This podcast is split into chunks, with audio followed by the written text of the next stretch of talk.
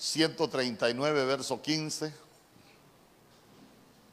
Solo déjeme poner mi relojito acá, no quiero abusar.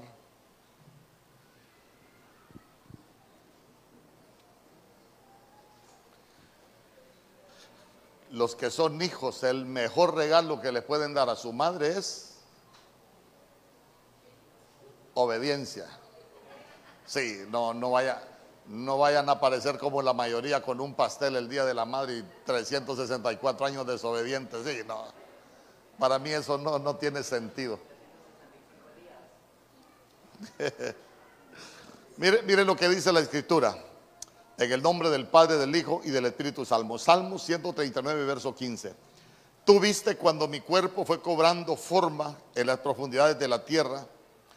Aún no había vivido un solo día cuando tú ya habías decidido cuánto tiempo viviría. Lo habías anotado en tu libro. Que el Señor añada bendición a su palabra. Voy a comenzar, usted sabe, para ir haciéndole un resumen. Cuando nosotros vemos esos versos nos damos cuenta de que nuestra vida es como, como una línea de tiempo, que tenemos un inicio y nosotros tenemos un, un final. Nacemos, crecemos, nos reproducimos y de acuerdo al plan de Dios, va a llegar un día en que nuestra vida aquí en la tierra va a llegar a su final. Si el Señor no viene, no viene antes. Entonces, entonces mire usted que, que cuando nosotros vemos eh, hay un plan para nuestra vida. Eh, dice que el Señor, aun cuando no habíamos vivido un solo día, dice que el Señor ya había anotado, y es más, hay unas versiones que dicen que el Señor anotó todas las cosas de nuestra vida sin que faltara una de ellas. Entonces vea usted que ahí es donde algunas cosas se vuelven difíciles. Porque cuando ya nosotros juntamos el Salmo 139 y, y, vemos lo que dice Jeremías capítulo 29, allá por el verso 11 la Biblia dice, porque yo sé los planes que tengo para vosotros, dice el Señor. Mis planes para vosotros son de bien, no son de mal. Mis planes para vosotros son para darles un futuro y para darles para darles una esperanza. Entonces, ahí es donde donde uno dice, ¿será que los planes del Señor son malos? ¿Será que, que lo que Dios escribió en nuestra vida, eh, hermanos, son solo cosas difíciles? Porque a veces hay, hay personas que le toca vivir situaciones difíciles. Y alguien dice, bueno, si los planes de Dios para nuestra vida son de bien, no son de mal, eh, ¿por qué me suceden todas, todas estas cosas? Entonces, los cristianos nos vamos llenando de, muchas interrogantes, pero, crea, pero créame que a medida vamos entendiendo algunas cosas, nos vamos dando cuenta que nosotros nos convertimos al Señor y entramos en una batalla del reino de las tinieblas que se van a levantar siempre en contra de, del reino de la luz. Y yo le he dicho, nosotros tenemos doble batalla. ¿Por qué? Porque la Biblia dice que, que nosotros no tenemos lucha contra sangre ni carne solamente, sino también contra principados, contra huestes de iniquidad. Hermano, allá en, en las regiones celestes. Entonces vea usted que tenemos una lucha aparte de los ancestros de las herencias genéticas que cada día la ciencia como, como, como respalda que hay una infinidad de enfermedades que, que, que son heredadas. Fíjese que ahí nos estaban contando, estábamos platicando un poquito y alguien me contaba que conoce un niño de cuatro años que tiene, que tiene diabetes grado 2 y dice que tienen que aplicarle cuatro medicamentos, hermano, cuatro añitos con problemas de diabetes. Y, al final, ¿qué es lo que le dicen los médicos? Yo me recuerdo cuando, cuando el internista vio a mi esposa, le dijo, no, tenés que operarte, este, esta enfermedad te la heredaron, le dijo. Esta enfermedad es genética. Yo le conté que me mandaron los exámenes de un hermano y me dijo, me dijo la hermana, mire, enfermedad heredada. De lo mismo que murió su papá, está padeciendo mi, mi esposo. Entonces vemos nosotros que de la mano de Dios no puede salir algo mal hecho, pero nosotros comenzamos, comenzamos una, una batalla Y fíjese que esa batalla nos puede llevar a morir antes de tiempo. Y, no solo morir antes de tiempo, sino que puede acelerar muchas cosas en, nuestra vida. Y sabe que nosotros también, por lo que nosotros hacemos, eh, también podemos provocar que muchas cosas sucedan antes de tiempo. Eh, por ejemplo, la Biblia dice en Eclesiastés capítulo 7, verso 17, no hagas mucho mal ni seas insensato, porque habrás de morir antes de tiempo. Ah, entonces vea usted que eso ya no depende del Señor, sino que nosotros mismos por la insensatez, por, por, eh, por hacer mucho mal, nos podemos ir antes de tiempo de, de la tierra. Entonces, eh, la Biblia dice el que, el que maldice a su padre y a su madre se le apagará su lámpara. Y esa, y esa apagarse su lámpara es que se va a morir antes de tiempo. Entonces, mire usted, hoy en la mañana predicaba yo de antes de tiempo porque, porque si lo vemos, si lo vemos eh, de otro ángulo, a veces el enemigo se levanta en contra de nuestra vida y muchas veces el enemigo cree que ya triunfó sobre nosotros, pero la verdad es que Dios escribió todos los días de nuestra vida y sabe que David dijo que el Señor iba a cumplir su propósito en él. ¿Sabe que nos enseña David? Y, que nosotros debe de, fortalecernos cada día. Que nosotros venimos con un propósito en Dios a esta tierra y que nosotros no nos vamos a ir de esta tierra mientras el Señor no haya cumplido ese propósito que Él escribió en la crónica de nuestros días. Dice amén conmigo. Hablábamos en la mañana cómo, hay, un, hay, un, rey que se levanta contra un rey de, Israel. Hermano, cómo lo amenaza, cómo lo hace sentir miedo, cómo lo amenaza con, con su plata, con su oro, lo amenaza con sus mujeres, con sus hijos. Y, y, al final vemos nosotros que ese, ese, ese rey hasta se estaba embriagando ahí con los aliados y se estaba embriagando porque estaba celebrando que había triunfado contra el pueblo de Dios. Y de pronto viene, viene un profeta y le manda, le, trae una palabra al rey y le dice que, que no, que, que, no le entregue nada de lo que Dios le había dado. Es más, le dice, ¿por qué? Porque vas a conocer al Dios. Entonces viene el rey y, algo hermoso que le mandó a decir al, otro rey que se había levantado, al enemigo que se había levantado, es, y le dice, decirle que no cante victoria antes de tiempo. Y eso fue lo que, lo que ministré en, la mañana, que nosotros le digamos al enemigo que no cante victoria antes de tiempo. Eh, alguien puede, me está escuchando que está grave del coronavirus, dígale al coronavirus que no cante victoria antes de tiempo. Alguien me está escuchando que tiene cáncer, dígale al cáncer que no cante victoria antes de tiempo. ¿Por qué? Porque la última palabra en nuestra vida, quien la tiene es el Señor. Dice amén conmigo.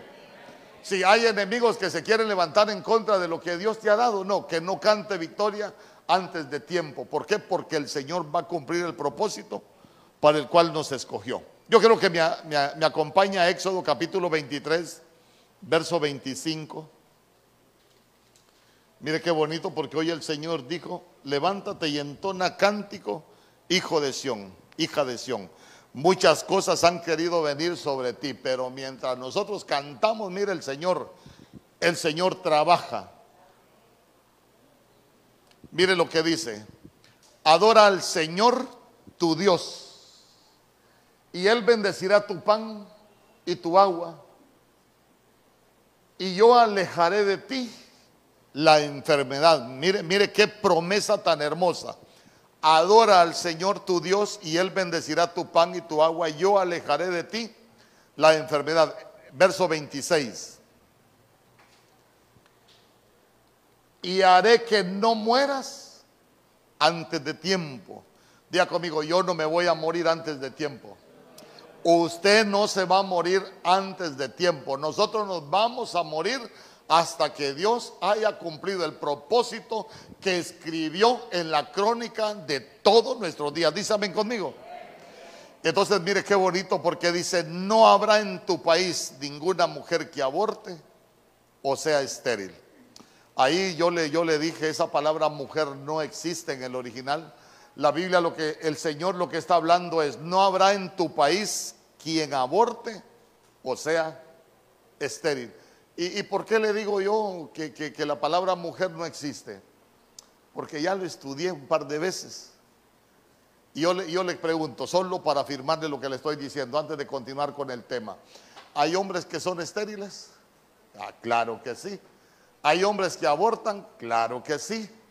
Entonces, entonces, no habrá quien aborte, o sea, estéril. Hablar de esterilidad estamos hablando en muchos aspectos, no solo en la reproducción, sino que puede haber esterilidad en las manos, puede haber esterilidad hasta en los pensamientos, puede haber esterilidad en muchos aspectos de nuestra vida. Pero yo quiero, yo quiero, yo quiero llevarlo a esto, porque el Señor dice, adora.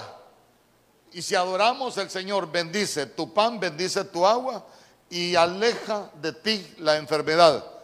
Y mire qué hermoso, dice que hará que no muramos antes de tiempo.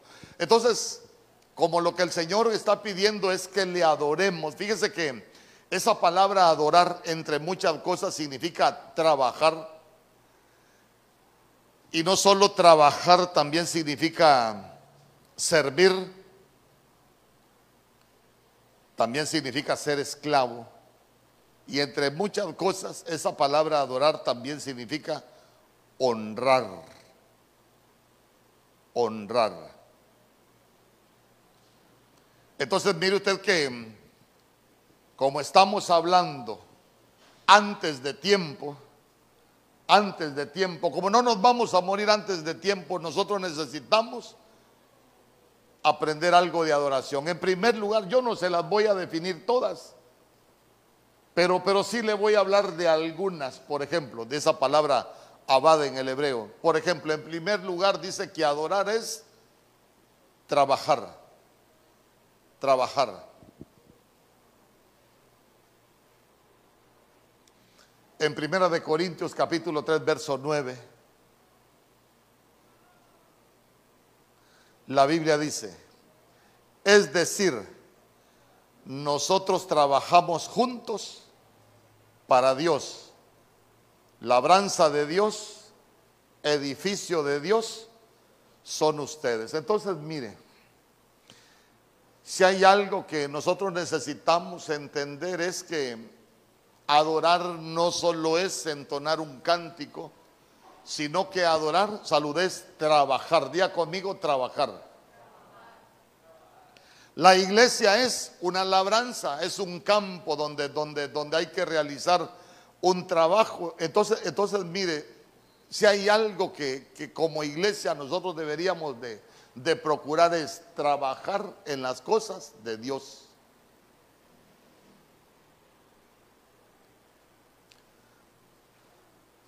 trabajar en las cosas del Señor.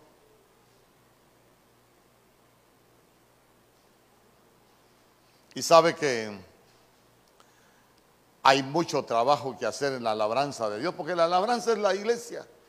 Entonces mire que por ahí nosotros eh, empezamos aprendiendo qué es adorar.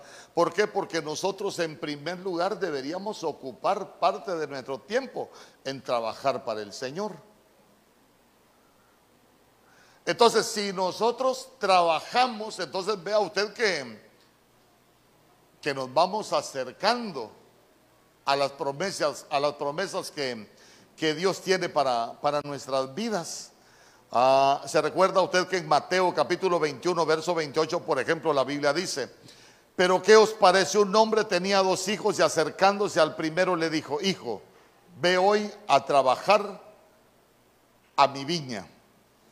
Y usted conoce el resto de la enseñanza. Se recuerda que, que le está diciendo al primero, ve hoy a trabajar a mi viña. Y dice la Biblia que éste le dijo que sí, que iba a ir, pero no fue. Y después le dijo al otro que, que, igual le dijo lo mismo y el otro también le dijo lo mismo. Pero se recuerda usted que la Biblia dice que el primero arrepentido se arrepintió y fue a trabajar. Entonces, entonces mire, lo que el Señor nos está enseñando es que a la viña, en la viña, uno tiene que trabajar, pero hay que ser enviado por el Señor. O sea que no es de cualquier manera.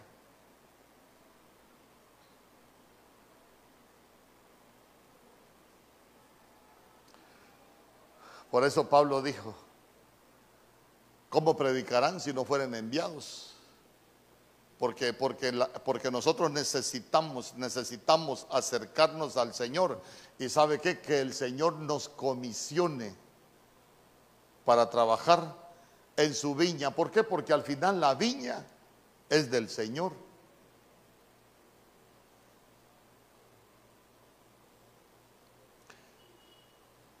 Entonces nosotros necesitamos, en primer lugar, ocuparnos de la viña del Señor. Es que el Señor dice, ustedes se ocupan de mi casa, yo me voy a ocupar de la de ustedes.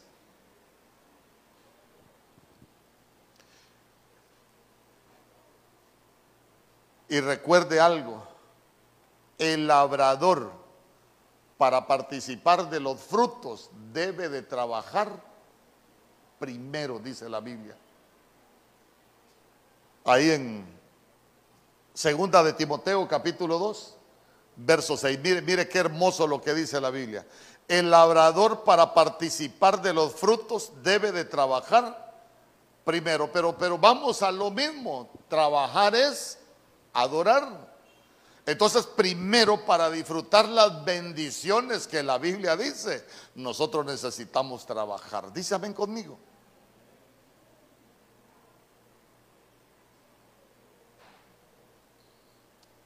Pero vea usted que esa palabra adorar también es servir.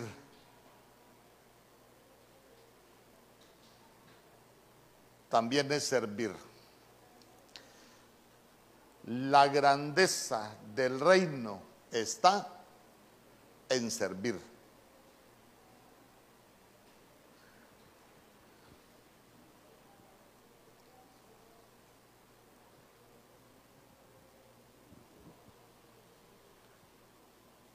Nuestro Señor Jesús dijo, el que de vosotros quiera ser primero, que sea el servidor de todos. El que quiera ser el primero, que sea el servidor de todos. Entonces ve usted las promesas, ahí están. Está la promesa de bendecir el pan, de bendecir el agua, de quitar las enfermedades, de no morirnos antes de tiempo, pero necesitamos servir. Eh, por ejemplo, ahí Mateo capítulo 20, verso 27, mire la versión del mundo nuevo dice, el que de vosotros quiera ser el primero, que sea el servidor de todos. Cuando nosotros hablamos de ser primeros, Estamos hablando de una palabra que en el griego se escribe protos, protos. Y cuando hablamos de protos, estamos hablando que el Señor a nosotros nos da una posición. ¿Por qué? Porque hablar de protos es como hablar de un modelo. Es tener una posición en tiempo, lugar orden e importancia, cuatro dimensiones y cuatro el número de, equilibrio. Pero esa palabra protos también significa principal. Mire, mire qué posición nos da el Señor. Principal. Cuando hablamos del principal estamos hablando de, del primero en estimación y estamos hablando de, de primero en importancia. Ah, entonces, entonces vamos, vamos por partes. Imagínese usted, imagínese usted eh, eh, las oraciones, las oraciones. Viene usted y está pidiendo ustedes, ustedes, ustedes, ustedes los, de los que son primeros. Usted es el servidor, usted es el que trabaja en la viña. Imagínese usted ahí cualquier cantidad de gente pidiendo y uno dice, bueno, y, si nosotros pedimos, ¿a quién le va a contestar primero el Señor? Si nosotros tenemos una posición de protos.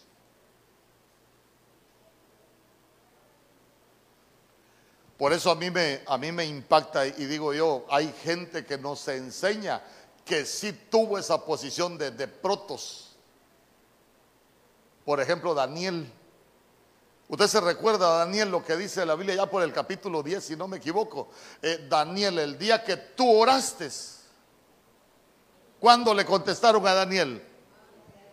¿Ah? El mismo día. Imagínese, imagínese qué, hermoso es el día que oraste. Ese día fue escuchada y fue contestada tu petición. Y digo yo, ¿a cuánto nos gustaría que el Señor nos conteste las peticiones de esa manera? Pero a veces tenemos muchas prioridades antes que el Señor.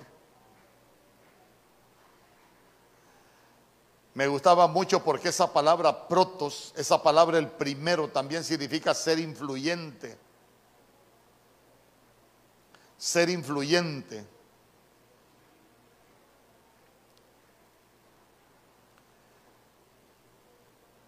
Y cuando, cuando nosotros somos influyentes, véalo desde el ángulo del reino.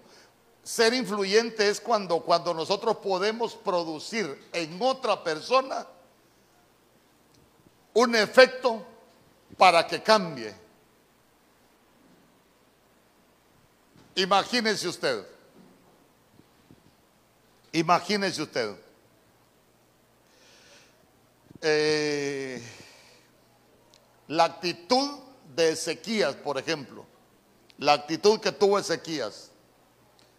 Cuando, cuando llega el profeta Isaías y, y, le dice así, dice el Señor, arregla tu casa porque ciertamente morirás, no vivirás. Pero vea usted que a él le dicen, arregla tu casa, no le dijeron arregla las cosas del reino. El problema que él tenía era en su casa. Y usted se recuerda que él se va a la pared, comienza a llorar y él le dice, Señor, acuérdate cómo te he servido con integridad de corazón. ¿Se recuerda que así le dijo? Inmediatamente dice que el Señor escuchó, regresa a, a Ezequías. Hermano, ¿qué había determinado el cielo? Que él se tenía que morir. Ah, pero él tenía influencia por su servicio en el reino. Anda a decírmele que le voy a dar 15 años más de vida inmediatamente. ¿Sabe qué? Eso es ser un protos, ser, ser influyente cuando, cuando, cuando tal vez hasta el Señor, hermano, ha determinado hacer algo en nosotros, pero, pero Señor, yo, yo soy un proto, yo soy de los primeros, yo soy de los que sirvo, yo soy de los que, de los que trabajo en el reino. ¿Y por qué no, no cambias tu decisión? Entonces, mire qué bonito Qué bonito, ¿por qué? Porque digo yo, llegar a ser influyente en el reino, hermano, es de las cosas más hermosas que, nosotros podemos, podemos alcanzar o deberíamos de pretender en Dios. Pero esa palabra protos, como, como ser el primero, también significa mejor. Y cuando hablamos de mejor, mejor es el superlativo de bueno. Nosotros hay muchas cosas que las hacemos en un nivel de bueno, pero nosotros deberíamos de buscar hacerlas cada día mejor.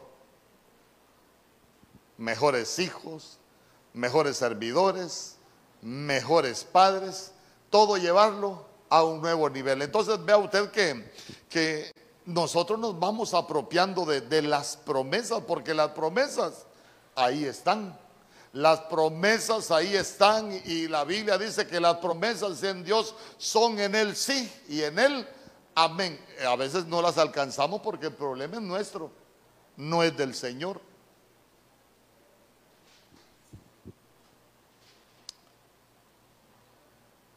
Pero también esa palabra servir, perdón, o esa palabra adorar, también significa ser esclavo ser esclavo. Y sabe que la Biblia dice que uno se vuelve esclavo de lo que lo conquista. Uno se vuelve esclavo de lo que lo conquista. Eh, por ejemplo, en, el libro de Éxodo capítulo 21, se recuerda usted que habla la Biblia de, de la ley de los esclavos. No, no vaya a pensar allá en el tiempo de la esclavitud. La Biblia no está hablando del tiempo de la esclavitud, la Biblia está hablando de, una esclavitud en lo, espiritual. Y fíjese que el esclavo, cuando se era esclavo, dice que el esclavo, si el esclavo llegaba donde, donde su dueño y le decía, yo te amo a ti. ¿Y sabes qué? Amo estar en tu casa. Entonces dice que el amo le horadaba la oreja derecha, el lóbulo de la oreja derecha, y se convertía en un esclavo por amor. Ah, entonces, entonces mire usted, ¿qué es ser un esclavo? Es que nosotros vengamos donde el Señor y le digamos, yo amo, yo te amo. ¿Qué es ser un esclavo para Dios? Es que, es que nosotros le digamos, yo, yo amo, yo amo, te amo a ti y amo estar en tu casa, no quiero irme de tu casa.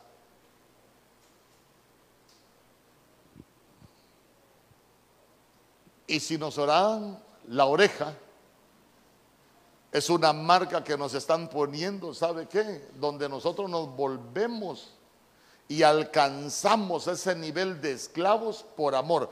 Horadar la oreja es que nuestro oído va a estar acostumbrado o ya está acostumbrado a escuchar la voz del amo. Pero imagínense, ya no vamos a escuchar la voz del amo, sino que vamos a escuchar la voz de alguien que también nos ama.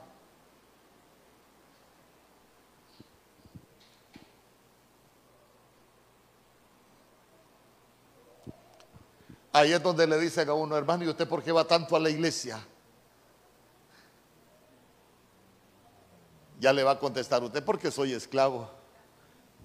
Amo a mi Señor y amo estar en la casa de mi Señor. Dice, ven conmigo. Eso, eso, ahí es donde nosotros vamos aprendiendo a, a adorar. Pero esa, esa palabra adorar también significa honrar honrar. Cuando, cuando nosotros vemos la vida del sumo sacerdote Elí, por ejemplo, usted se va a dar cuenta que la Biblia dice que los hijos de Elí eran hombres impíos que no conocían del Señor, hacían muchas cosas malas, dice que menospreciaban las, las ofrendas. Usted sabe una profecía terrible que, que, que manda decir el Señor a, a Elí, hermano, y, la profecía es terrible. ¿Por qué? Porque le dice que nadie de su casa ni de su descendencia dice que van a ser erradicados, que no van a llegar a, la vejez y empieza a decir cosas terribles. Y al final, ¿qué le dijo el Señor a, a Elí? Porque yo voy a honrar a los que me honran y, a, y los que me desprecian serán tenidos en poco. Ah, si hay algo que nosotros deberíamos aprender es a honrar al Señor. A honrar al Señor. Eh, a ver, ¿cómo honra un hijo a un padre? Obediencia. Y digo yo, portándose bien Entonces, mire qué hermoso, porque eso también es adorar. Por eso, por eso vea usted, recuérdese de la samaritana. Ah, la samaritana, nuestros padres adoraron en este monte y ahora, como quien dice, este Jesús quiere venirme a enseñar dónde, dónde es que se debe adorar. Porque lo que le dijo es que el Señor anda buscando adoradores que le adoren en espíritu y en verdad. Entonces, entonces, ¿qué problema tenía la samaritana? Tenía una vida desordenada. ¿Sabes qué? Anda a a tu marido. señor, cinco maridos he tenido y el que tengo hoy no es mi marido. Entonces vea usted como, como alguien que tenía una vida desordenada y el Señor lo que le estaba diciendo es, eh, anda a tu marido, lo que tenés que hacer es ordenar tu vida. Esa es una manera de honrar, esa es una manera de ser adorador. Sabe que yo no me explico cómo ahora hay mucha gente con una vida desordenada. Y, vea usted, hasta de los cantantes cristianos, gente con una vida con una vida desordenada y pretenden que son adoradores, pero no han entendido que es adoración, porque recuérdese que adoración no solo es cantar.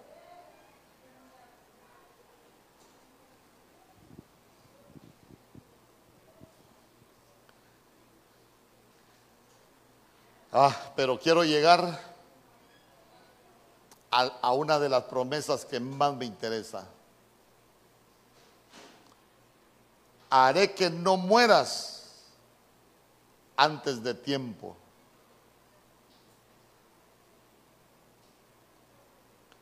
Haré que no mueras antes de tiempo.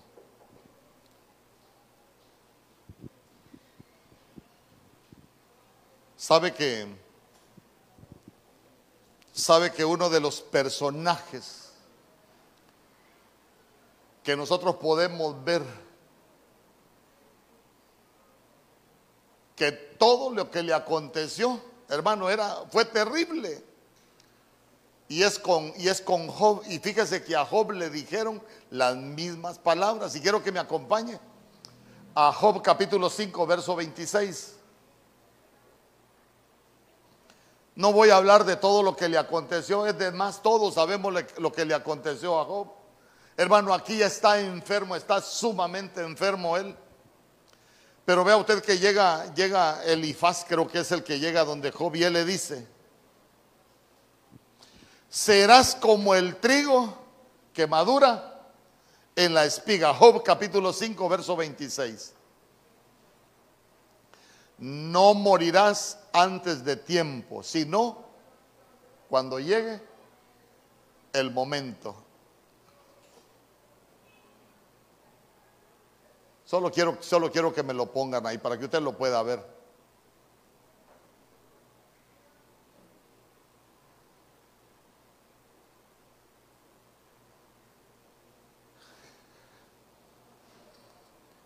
Ese sí se los envié.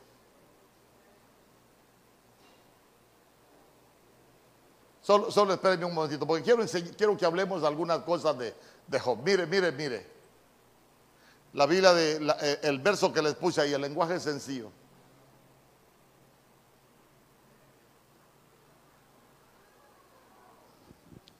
En el número 2, en el numeral 2 lo tienen ustedes.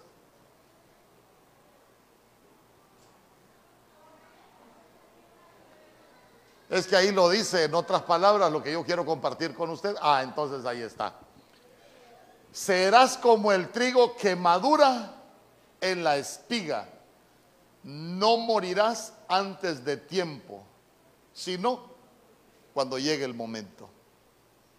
¿Sabe que esa es una de las palabras que yo me he aferrado en este tiempo? Yo le he dicho, hermano, pestes van a venir, virus van a venir. Si vea usted que, que el virus lejos de, de erradicarse, lejos de desaparecer, los virus están mutando.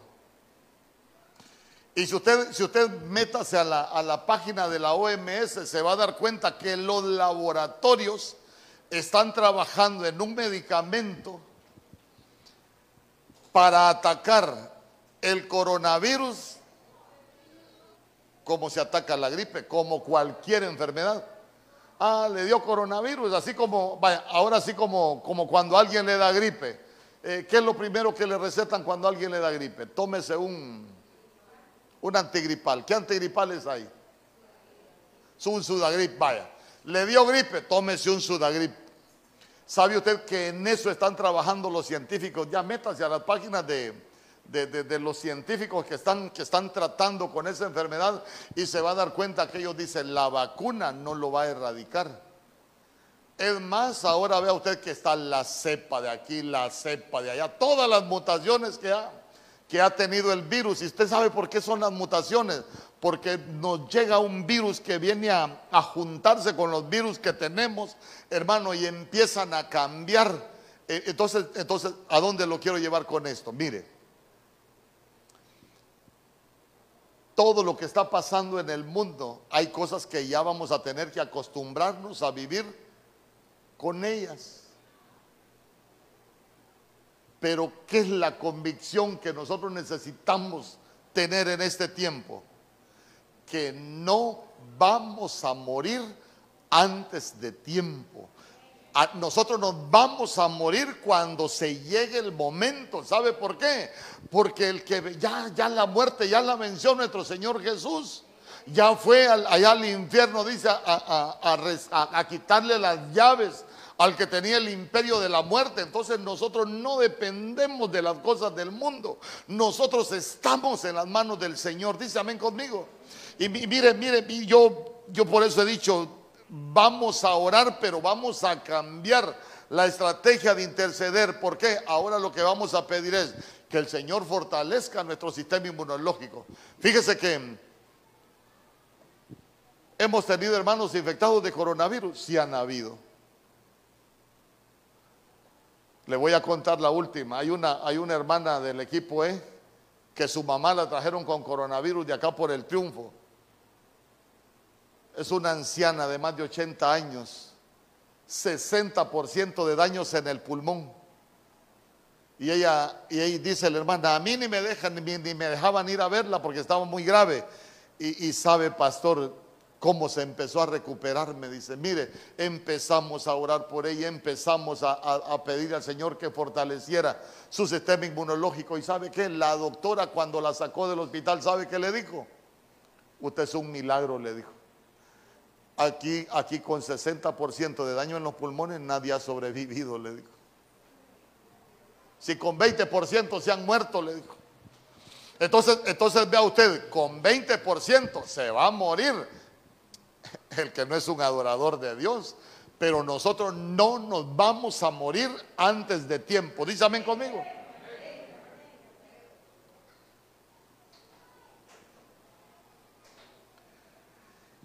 Sabe que yo no, yo no es que no es que sea valiente, pero yo me aferro a la palabra del Señor. yo, yo siempre le pido al Señor de lo que tú me has dado, que yo pueda impartir, de, la confianza que Dios me ha dado en Él, que yo pueda, yo pueda impartírsela a usted, hermano, porque va a ser necesaria. Mire, en este tiempo va a ser necesaria, pero nosotros también necesitamos tener la convicción que hay un plan que Dios escribió, que hay un propósito que Dios escribió y que no nos vamos a morir. Le cuento un chiste. Aquí está la hermana Mari, mire, le voy a contar un chiste a la hermana Mari. Me regalan una sábila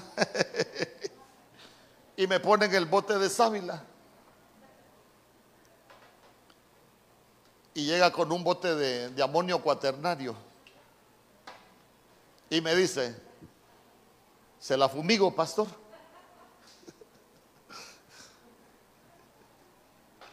Y me puse a reír yo y le dije a la hermana Mari, ¿por qué no me fumigó cuando me fui a meter a su cuarto? Que usted no se podía parar del coronavirus. ¿Por qué no me fumigó cuando fui? La agarré, le impuse manos, oré, la cubrí, eh, renunciamos, rechazamos todo espíritu de muerte cuando estaba que mal, ahí me hubiera fumigado. Bueno, no me fumigó ahí, me hubiera fumigado, cuando iba saliendo y nos abrazamos con el hermano Jonathan y lloramos y todo, y que también estaba con el coronavirus. ¿Por qué no? ¿Y sabe qué, sabe qué he entendido yo? En esa línea de tiempo, nosotros lo que necesitamos es aprender a confiar en el Señor. ¿Sabe qué? A tener esa certeza en su palabra, que si está escrito, su palabra es verdad. ¿Sabe qué? Esa palabra se va a cumplir, pero nosotros necesitamos vivir con esa convicción. Imagínense que hay personas que solo les dicen que tienen coronavirus y les pega derrame. Más de un caso conozco yo Usted tiene coronavirus, va, les da coronavirus y les pega un derrame cerebral. No, hermano.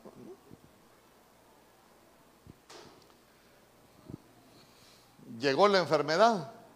Sí, puede llegar, pero no va a prevalecer.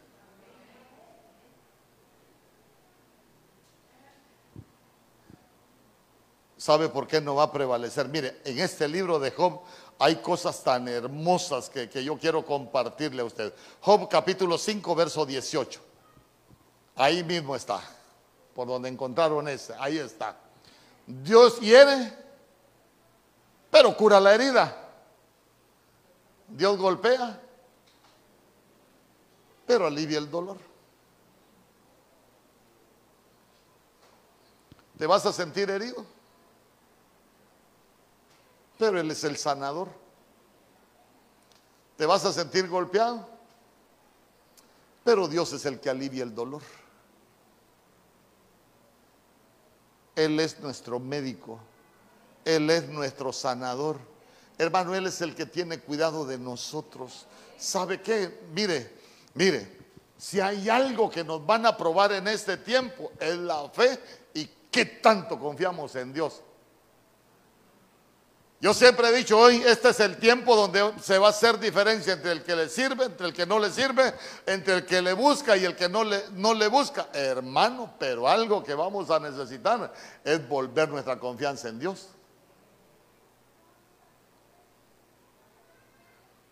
¿Llegó la enfermedad? Sí puede llegar la enfermedad. Y yo no le digo que no puede llegar, pero no va a prevalecer. Solo recuérdese, las plagas en Egipto. ¿Llegaron las plagas en Egipto? Sí llegaron. Pero destruyó a los egipcios, no al pueblo de Dios. ¿Por qué? Porque tenían la protección del Todopoderoso. Y nosotros tenemos la protección y tenemos un plan para nuestra vida del Todopoderoso. el plan de tu vida no lo escribió cualquiera. El plan de tu vida lo escribió el dueño de la vida, el Señor de la vida.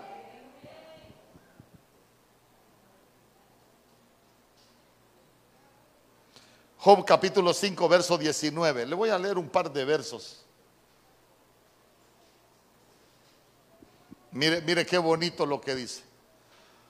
Una y otra vez vendrá a ayudarte.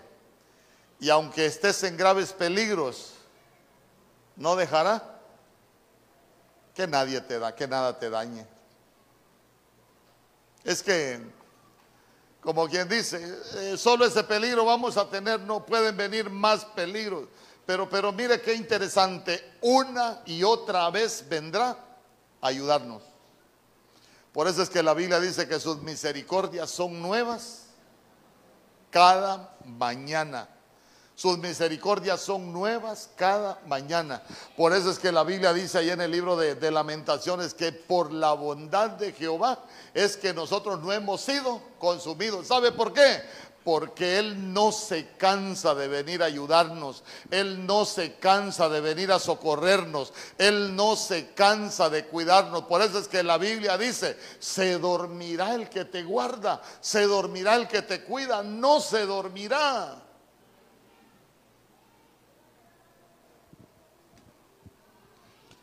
Verso 20.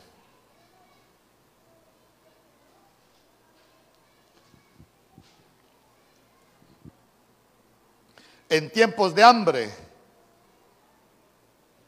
no dejará que te mueras. Mire, le quiero hacer una pregunta. ¿Cuántos alguna vez en su vida eh, pasaron un tiempo de escasez, pero que uno, de, que uno decía, ni para comprar provisión tenía, y es en el tiempo que más me engordé? ¿A alguien le pasó? Hermano, uno, uno dice, mire pastor, yo no sé cómo he hecho, pero fíjese que yo ni para comprar, ni compraba comida y es el tiempo donde me engordé. ¿Por qué? Mire lo que dice, en tiempos de hambre no dejará que te mueras y en tiempos de guerra no dejará que te maten. Nosotros estamos en guerra. Pero el Señor no va a dejar que nos maten. Mire, mire, anote, tome nota, el Señor no va a dejar que nos maten. Y digo yo, hasta para cuando uno está orando, Señor, Señor, yo sé que Yo sé que una y otra vez vendrás a ayudarme, que no te cansas de ayudarme y yo te pido que me ayudes. Y uno, uno aprende hasta cómo ir orando con todo lo que, lo que nosotros vamos, vamos aprendiendo. Y, y mire, mire, mire ya por último, cuando alguien te maldiga, no tendrás por qué tener miedo, porque esa maldición no se cumplirá. Ya conmigo, las maldiciones sobre mi vida no se cumplirán. Aún maldiciones generacionales sobre tu vida no se cumplirán. Hermano, es que, es que, mire, yo, yo me quedo impresionado. Yo, yo le he dicho, mire, voy a hablar de mi familia. Nosotros estamos peleando una batalla increíble contra, contra, contra las maldiciones, porque hay cosas que son maldiciones. Las herencias genéticas son maldiciones. Y yo le, yo le, yo le digo a usted, cuando alguien va al médico con dolor de cabeza, ¿qué es lo primero que le preguntan? Alguien en su familia ha muerto del corazón o ha padecido del corazón. Es lo primero. Digo yo, qué bonito sería que le preguntaran cuando uno va al médico, ¿en ¿su papá era trabajador? Ah, bien trabajador. Gloria a Dios. Esa es la genética que te heredó tu papá. Tu papá eh, era, era incansable, tu papá, mi papá era incansable. Qué bueno, esa es la herencia genética que te heredó tu papá. No. Problemas en el corazón, problemas de azúcar, eh, cirrosis hepática. Hermano, y uno, uno se queda sorprendido con cuántas, con cuántas cosas uno, uno tiene que, que luchar. Entonces, entonces diga conmigo, las maldiciones generacionales no se van a cumplir ¿Sabe por qué? Porque las maldiciones generacionales lo pueden llevar a uno a la muerte. Pueden provocar que alguien se muera antes de tiempo. Imagínense lo que le estaba contando un niño de cuatro años. Hermano, con ese problema de azúcar en la sangre, nivel 2, ya ni tan siquiera es el primer nivel. Y uno dice, caramba, ¿cómo, ¿cómo pueden estarse viviendo estas situaciones? Pero nosotros lo hemos entendido. Por eso nosotros renunciamos a toda herencia. Y, mire, y nos aferramos, nos aferramos que ninguna maldición generacional se va a cumplir en nuestras vidas. ¿Sabe por qué? Porque nosotros no nos vamos a morir antes de tiempo. En tu casa tus hijos no se van a morir antes de tiempo. Nuestras familias no se van a morir antes de tiempo. Van a ser como el trigo que madura. Entonces, miremos esto. ¿Por qué la Biblia dice que van a ser como el trigo que madura? Porque vamos a dar frutos. Pero vamos a dar frutos buenos. Amén. Mire, yo ya casi 50 minutos. Yo solo quiero, solo quiero ministrar. Quiero que cierre sus ojos. Yo solo quiero dejarle esta palabra en su corazón.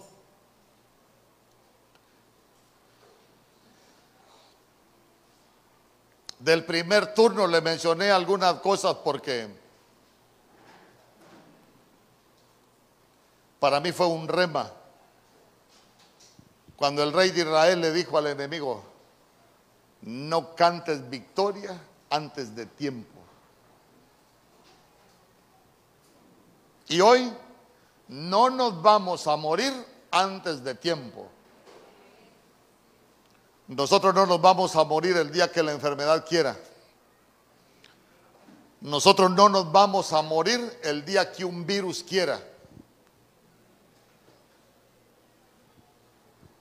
Nosotros no nos vamos a morir el día que el hombre de violencia quiera. Nosotros vamos a morir el día que Dios tiene. Pero no será antes de tiempo. Nosotros vamos a ser como el trigo que madura que vamos a fructificar en esta tierra y que todo lo que va a suceder en nuestras vidas va a suceder cuando llegue el momento. De acuerdo al plan que Dios escribió para tu vida. ¿Para qué debería servirnos esto que le estoy enseñando? Para sacudirnos todo temor y vivir una vida en libertad. Para renunciar al miedo. Para que traiga sanidad a tu alma del temor. ¿Cuánta gente no está cautiva del miedo en este tiempo.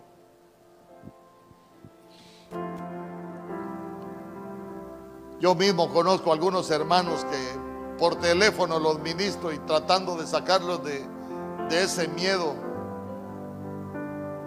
porque ya no les ha dado coronavirus, pero ya les dieron otras enfermedades.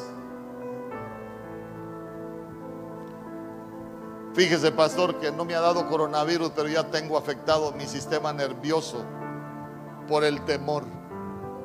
Y digo yo, si no aprenden a, a confiar en Dios, si se van a morir antes de tiempo. Pero si nosotros confiamos en Dios, Creemos en su palabra, por eso es que la Biblia dice que nosotros necesitamos conocer la verdad, porque esa verdad es la que nos va a hacer libres. Conocer esta verdad es la que nos va a hacer libres de todo temor. Conocer esa verdad que, que nosotros vamos a hacer como el trigo que madura en la espiga, que vamos a dar frutos, que fuimos escogidos y levantados en esta tierra, plantados en esta tierra para fructificar. Y que todo lo que va a pasar en nuestras vidas va a pasar, sí va a pasar. Pero no va a pasar antes de tiempo, va a pasar cuando se llegue el momento de acuerdo a lo que Dios escribió.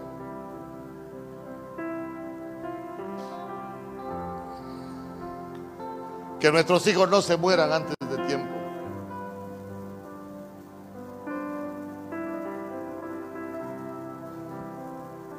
Ahí donde está, yo quiero que, que, se ponga de pie, yo quiero que hagamos una oración. Me impactó ver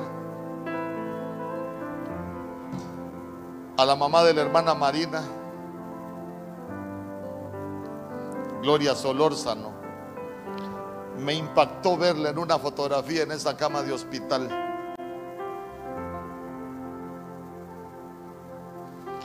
Y yo quiero que usted me ayude a, orar. Primero vamos a orar por nuestras casas, por nuestras familias. Después vamos a orar por ella y después vamos a pedirle al Señor por todos aquellos que, que están en un lecho de muerte ya. Que para los médicos quizás no haya esperanza.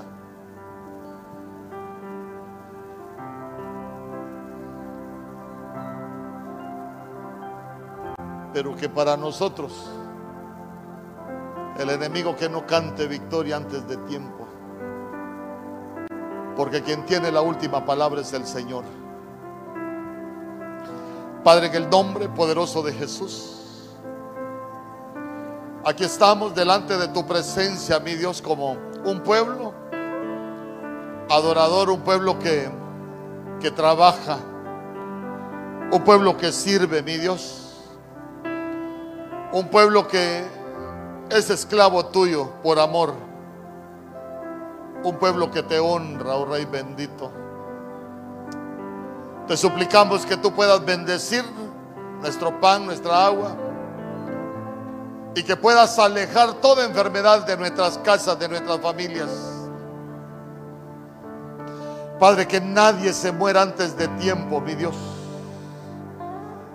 Que nadie se muera antes de tiempo, que sea quitada toda esterilidad, aún de nuestras manos, para que todo lo que nuestras manos toquen sea bendecido, todo lo que nuestras manos toquen sea fructificado.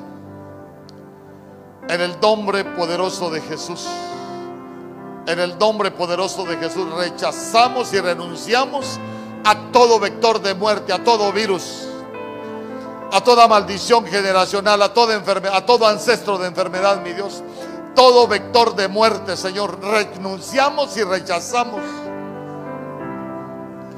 En el nombre poderoso de Jesús, porque nosotros no moriremos antes de tiempo, sino cuando llegue el momento y de acuerdo al plan que tú tienes para nuestra vida.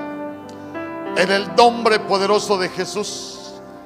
En el nombre poderoso de Jesús, Padre, esta, esta tarde venimos levantando un clamor por la hermana Gloria Solórzano, ahí donde ella se encuentra en esa cama de hospital. Sabemos que su condición es crítica, pero tú eres el Dios de la vida. Tú eres el Dios que escribió todos los días de su vida sin que faltara uno de ellas. Padre, como decía David, nosotros te decimos a ti, cumple el propósito para el cual tú le escogiste, mi Dios. Padre, te suplicamos allá donde ella está en esa cama de hospital, que tú puedas ser propicio a su necesidad, mi Dios. Tú eres el Señor de la vida. Y hoy te suplicamos, mi Dios, para que tú envíes vida sobre ella, mi Dios. En el nombre poderoso de Jesús. En el nombre poderoso de Jesús levantamos un clamor por aquellos que están en los hospitales. Por aquellos que están en la colmena, mi Dios. Por aquellos que aún los médicos les dan esperanza de vivir, mi Dios. Padre, extiende tu mano de misericordia. ¿Cuántos hijos tuyos hay en ese lugar, mi Dios? En el nombre poderoso de Jesús. Por eso hoy como iglesia, como congregación te suplicamos envía un soplo de vida porque tú eres un Dios de vivos, no eres un Dios de muertos. Tú eres de un Dios dador de vida, Señor. Por eso, por eso te suplicamos. Tú escribiste todos los días de su vida sin que faltara ninguna cosa, mi Dios, que iba a acontecer en ellos. Por eso nos acercamos a ti porque sabemos que tú eres el Dios de la vida y que te complaces en hacer misericordia, Padre, que que nadie se muera antes de tiempo, mi Dios. Padre, que todo acontezca en la vida de cada uno cuando llegue el momento. En el nombre poderoso de Jesús, Padre, yo te doy gracias por cada uno de tus hijos en este lugar. Guárdalos, protégelos. Sigue fortaleciendo aún nuestro sistema inmunológico, mi Dios. Que aunque los virus, virus muten, Señor, que aunque se levanten los virus no puedan prevalecer, aun cuando el enemigo se levante, que no pueda prevalecer en contra de nosotros. Porque nuestra vida te pertenece a ti, nuestra vida está escondida en ti. En el nombre poderoso de Jesús, levanta muros, levanta vallados, levanta cercos de protección y de cuidado alrededor de cada uno de tus hijos, alrededor de su trabajo, de su negocio, de todo lo que tú les has dado. En el nombre poderoso de Jesús, que sea tu nube, Señor, que sea tu gloria, cubriendo cada uno de nuestros hogares, cubriendo nuestro negocio, nuestros trabajos, mi Dios. Que aún en este tiempo, Señor, en estos tiempos difíciles, nosotros podamos ser señal de bendición en esta tierra. En el nombre poderoso de Jesús. En el nombre poderoso de Jesús y te damos gracias porque hasta aquí nos has guardado, hasta aquí nos has ayudado, hasta aquí nos has bendecido. Gracias, gracias porque tu misericordia nos alcanzó. Gracias, oh Rey bendito, porque tú cumplirás el propósito para el cual nos has escogido. Sabe que David cuando estaba en peligro de muerte, él decía, no viviré, perdón, no moriré, sino que viviré y contaré las maravillas del Señor. Diga conmigo, yo no he sido, yo no, he sido puesto para muerte. Yo he sido puesto para vida y para contar las maravillas del Dios de la vida. Amén, amén y amén. Denle una ofrenda de palmas al Rey.